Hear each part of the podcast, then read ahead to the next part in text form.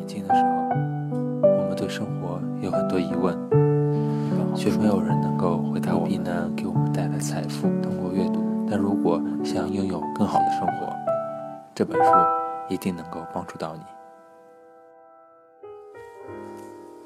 有朋友开玩笑说，每天三省吾身的时候，都要问自己三个具有终极意义的问题：我是谁？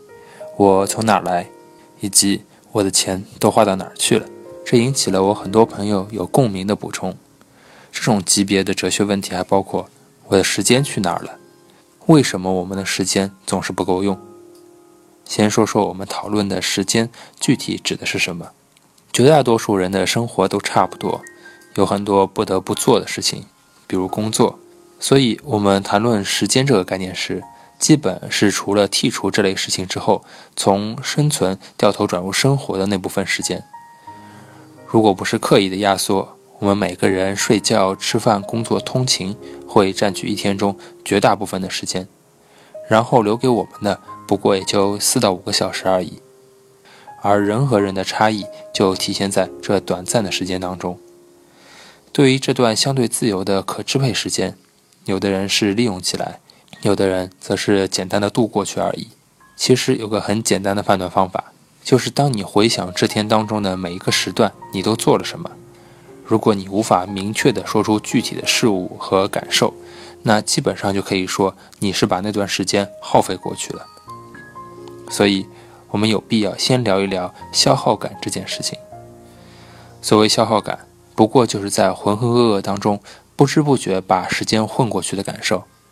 想起来有点可怕，这种状态让你感觉很挫败，但又成为了很多人的常态，既不知道该如何摆脱，甚至没有发觉自己已经沉陷其中。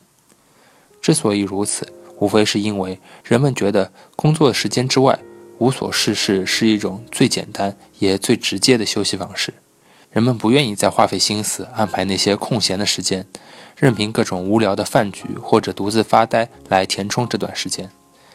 但实际上，这种状态只是表面上看起来很放松，实质上则完全没有达成任何缓解压力的效果。这也就是为什么通常你会越发觉得疲倦的原因。当一个人感受到快乐、安慰之类的正向情绪回馈时，他会产生充盈的感觉，而无谓的消耗感，这是所有负面情绪的根源。从两三年前开始，我做了一个改变。如果没有什么特别重要和必须的事情，我会拒绝把应酬类的饭局安排在晚上。这样做无非就是为了更加有效的管理时间。每次有人约我谈事情，我都会在工作地点的附近约一个午饭。你会发现，绝大多数事情你可以在半小时内绝对可以谈妥。如果无法谈妥的，只能说明这根本就不是一件可以在如此短时间内仓促决定的事情，那就需要另做计划。更重要的是，因为下午大家都有其他的工作安排，所以对于时间都会本能的非常珍惜，效率无意间会变得很高。人们会直奔主题，切割掉所有不必要的寒暄和闲聊。而如果约在了晚上呢，时间就会近乎不可避免的失控。人的生物钟很奇怪，在不同的时间段里会产生完全不一样对时间的感受，尤其是在下班之后的晚饭。在一种终于解脱的氛围和情境当中，我们总有一种报复性的放松状态。会面总会被无限拉长，要谈的事情却仍然还是只有一点点，但事情本身的外延已经不知道扩散到什么地方去了。现在无主题的纯闲聊饭局，我已经极少参加了。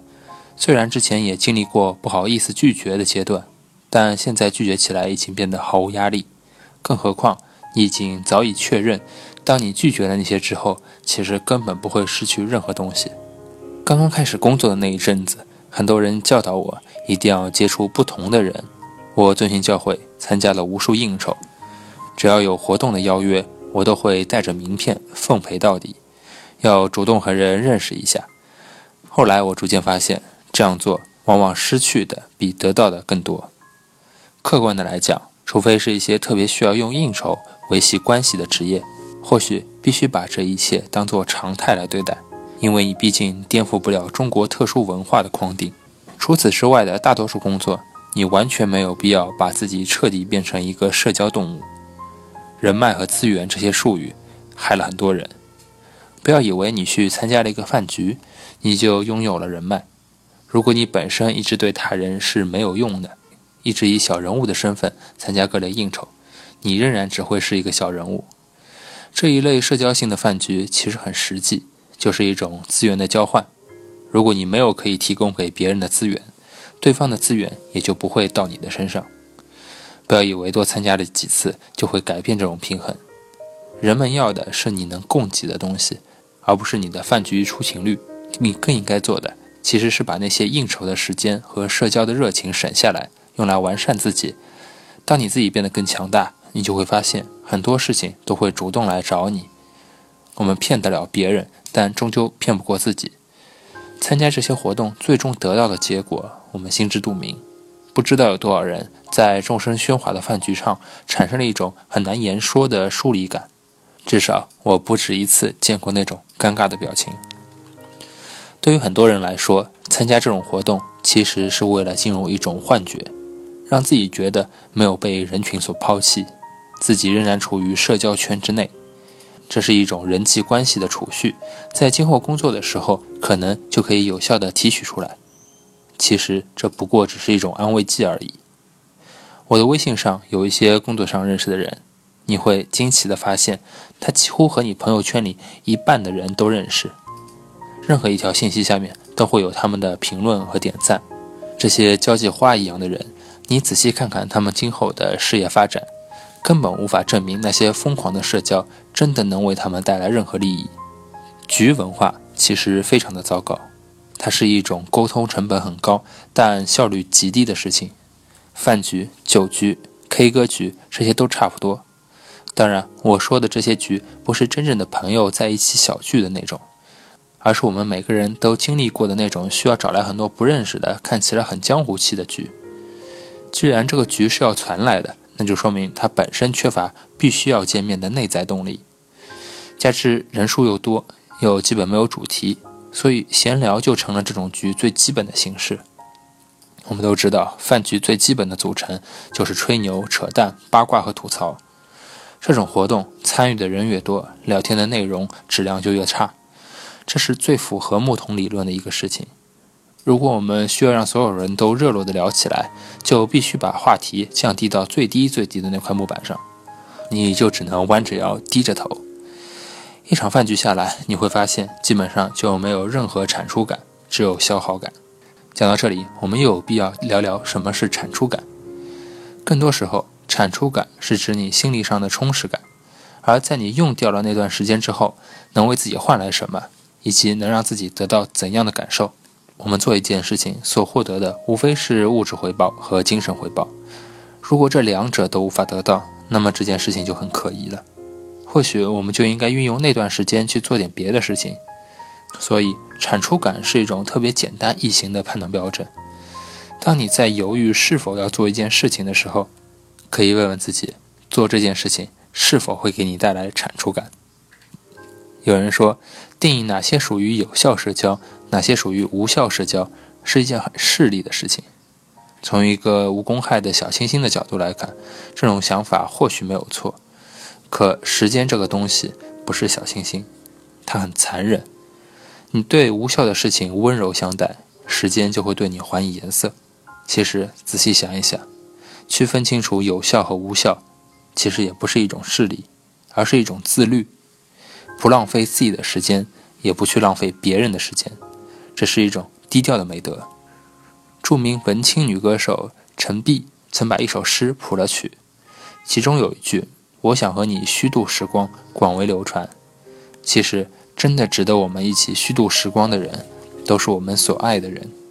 只有当你对待工作和社交变得势利了，你才真的有时间和所爱的人一起度过散漫的时光。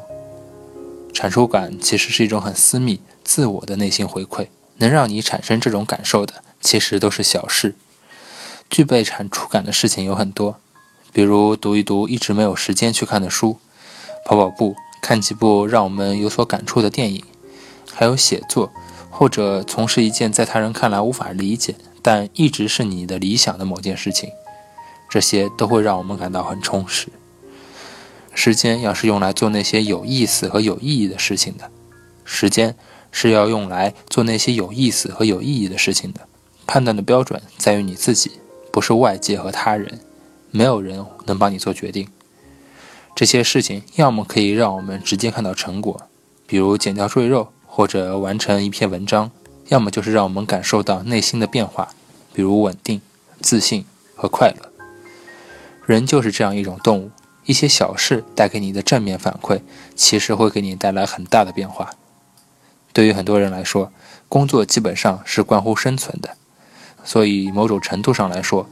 工作让很多人产生厌倦和消耗感，除了应酬，还有冗长的行政会议、工作之间的人际关系的内耗，以及不同利益方的沟通障碍，这一切都让人觉得焦躁和消耗。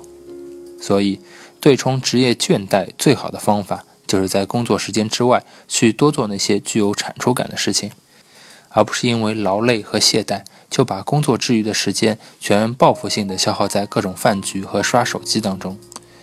有时候人们会觉得这样的方式能让自己放松，其实谁都有过这种体验，那就是这些事情只会让我们更劳累，陷入无聊感的恶性循环当中。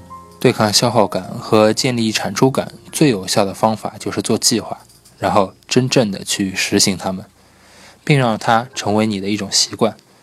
时间是分为碎片时间和块状时间的，我们应该分清楚这两者分别对应可以安排的事情。比如，你可以在通勤的时间去看书，把整块时间用来跑步、写作或者类似的创作性工作，需要投入更长的时间，不能中断，需要集中精力做这些事情，而不是毫无计划的让自己又一次原地打转到老路上去。最初，你或许觉得做这些好像比参加饭局还要劳累得多，但是经历了这种劳累之后，你会发现它所带给你的成就感足以抵消掉从事其他事情所感受到的辛苦。更重要的是，这与那些充满消耗感的事情不同，因为那些事情在耗费掉你自己的精力之后，所感受到的仍然是虚无。所以，别总抱怨自己的时间不够，时间就在那里，不增不减。你只是没有用正确的方法打开而已。